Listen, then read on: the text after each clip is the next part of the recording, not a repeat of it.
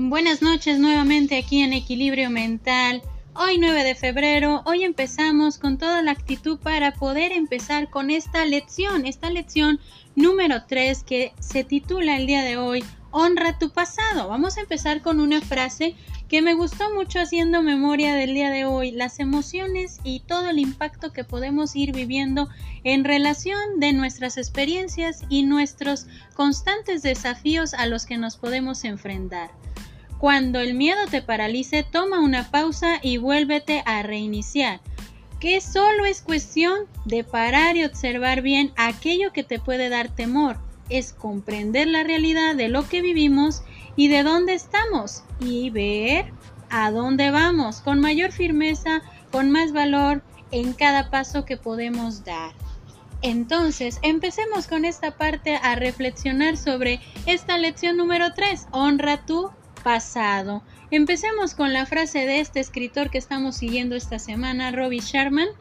Todo suceso tiene un porqué y toda adversidad nos enseña una lección.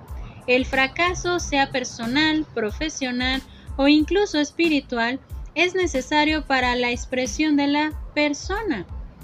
Nunca lamentes tu pasado, acéptalo como el maestro que es.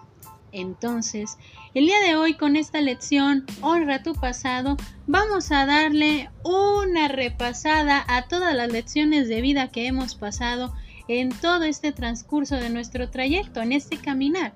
Cuando nosotros estamos hablando de nuestro pasado y guardamos un momento de silencio, podemos enfrentarnos como un gran impacto, decir, es algo que muchas veces a veces es grato recordar y a veces no queremos ni siquiera pensarlo.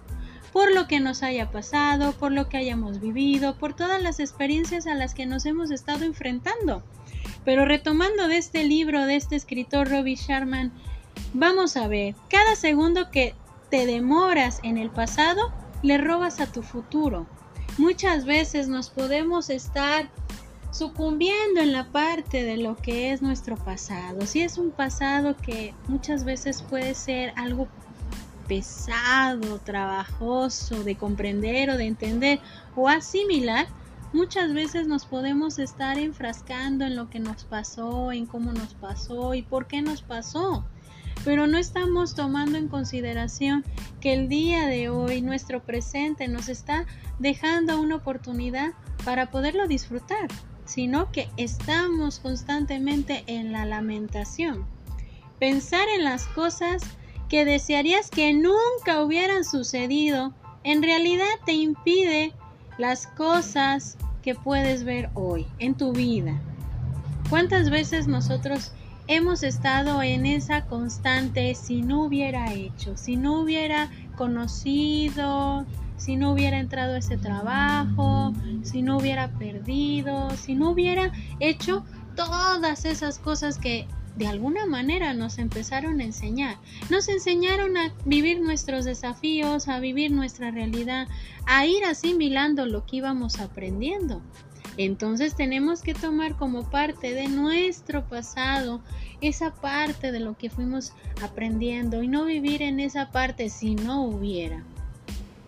Como señaló el pensador de la antigüedad, Eurípides, en la peor de las fortunas se encuentran las mejores oportunidades de realizar un cambio feliz.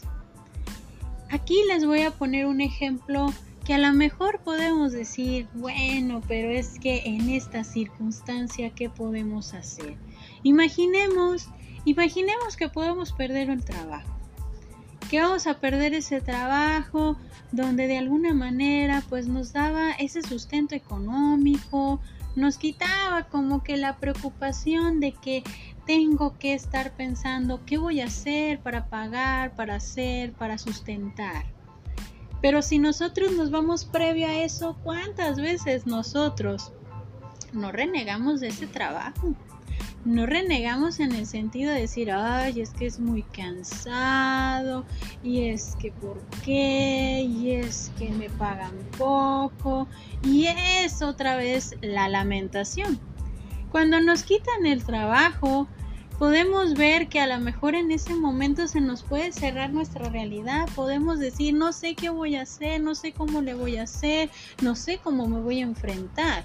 Entonces en ese punto nosotros tenemos que ver esta parte, en la peor de las fortunas se encuentran las mejores oportunidades de realizar un cambio.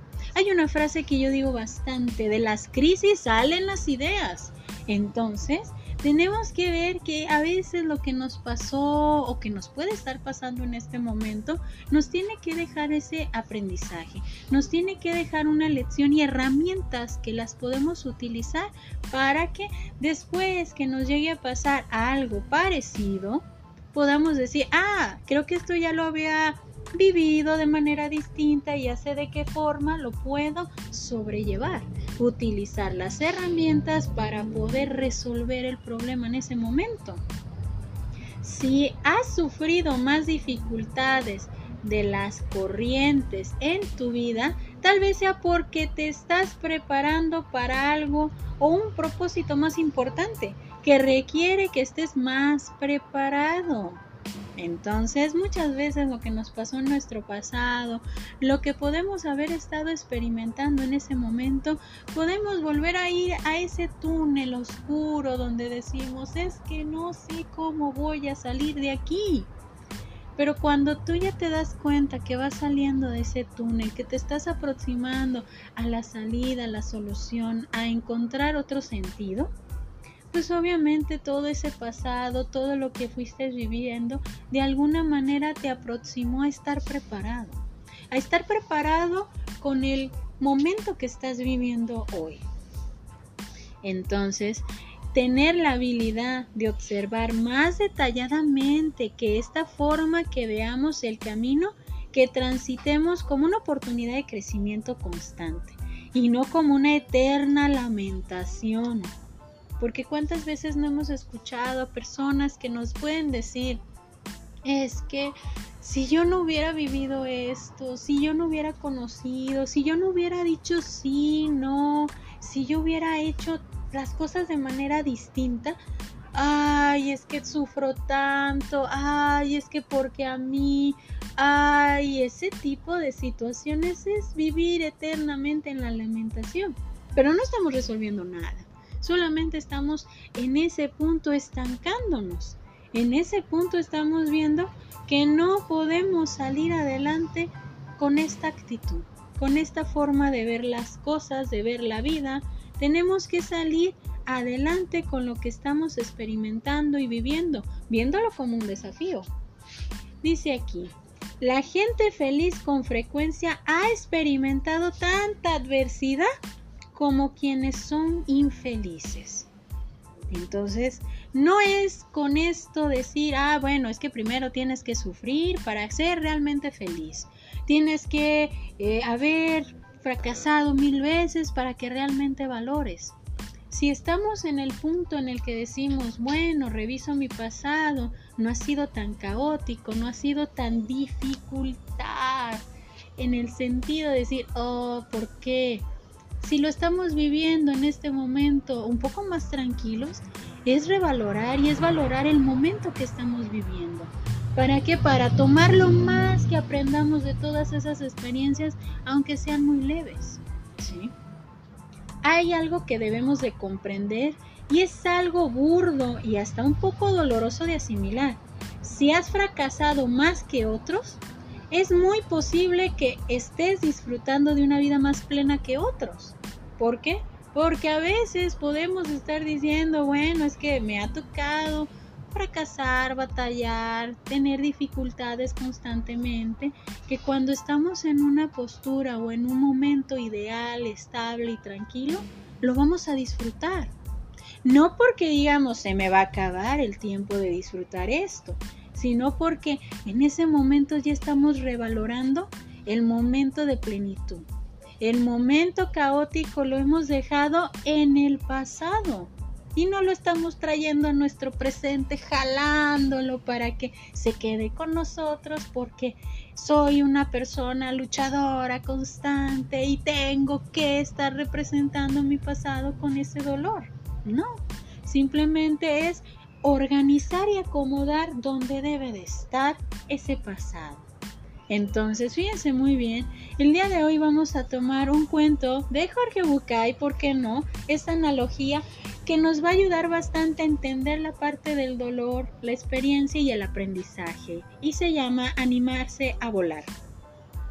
Y cuando se hizo grande, su padre le dijo, Hijo, hijo mío, no todos nacen con alas, y si bien es cierto que no tienes obligación de volar, opino que sería penoso que te limitaras a caminar teniendo las alas que un buen Dios te ha dado. Pero yo no sé volar, contestó el hijo. Ven, dijo el padre. Lo tomó de la mano y caminando lo llevó al borde del abismo en la montaña. ¿Ves, hijo? Este es el vacío. Cuando quieras podrás volar. Solo debes de prepararte aquí. Respirar profundo y saltar al abismo. Una vez en el aire, extenderás las alas y volarás. El hijo dudó. ¿Y si me caigo? Aunque te caigas no morirás. Solo algunos machucones que harán más fuerte de ti. Para el siguiente intento, contestó el padre. El hijo volvió al pueblo, a sus amigos, a sus pares, a sus compañeros, con los que había caminado toda su vida. Los más pequeños de mente dijeron, estás loco. ¿Para qué? Tu padre está delirando. ¿Qué vas a buscar volando? ¿Por qué no te dejas de tonterías?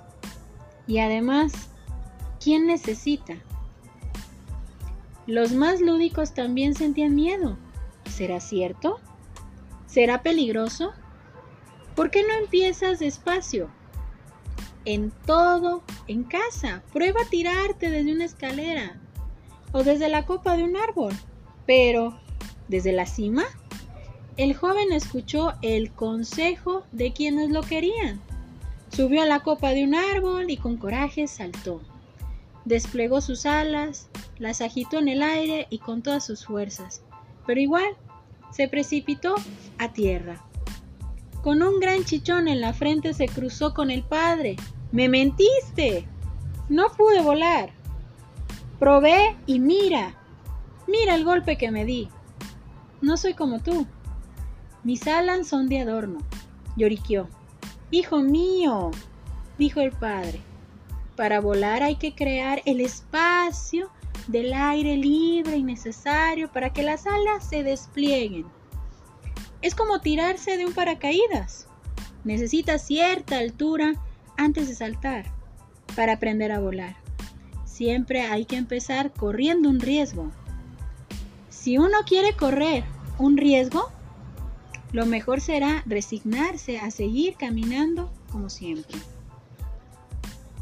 Fíjense bien en esta parte. Esta lección será algo dura de comprender.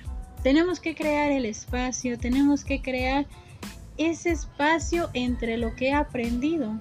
¿Cuántas veces no nos hemos caído? Nos hemos lastimado. Y volvemos a ese momento, volvemos a ese trayecto, volvemos a caernos nuevamente pero no nos volvemos a caer con el mismo impacto. No nos volvemos a caer en el mismo lugar. Lo hacemos de manera distinta. Lo hacemos con nuevas herramientas. Lo hacemos con una manera distinta de ver la vida. Honramos nuestro pasado con lo que aprendemos, no con las repeticiones que podemos hacer. Honramos nuestro pasado con lo que podemos estar experimentando en nuestro presente es algo como aprender a leer. Yo no puedo dejar de aprender a leer de un día para otro, porque lo aprendí muy bien. Y si ese aprendizaje conllevó a que me regañaran, me jalaran o me hicieran algún daño, no quiere decir que porque me dañaron o me hicieron esto, voy a dejar de aprender, voy a dejar de hacerlo. Honro mi pasado al aceptarlo y hacerlo parte de mi vida pero dejándolo en donde debe de estar, en el pasado. Debo de entender que mi presente en este momento es el carácter con el que yo me puedo enfrentar a mi vida, a mi realidad, con lo que tengo, con lo que poseo en este momento. Una lección que será dura de comprender o de asimilar.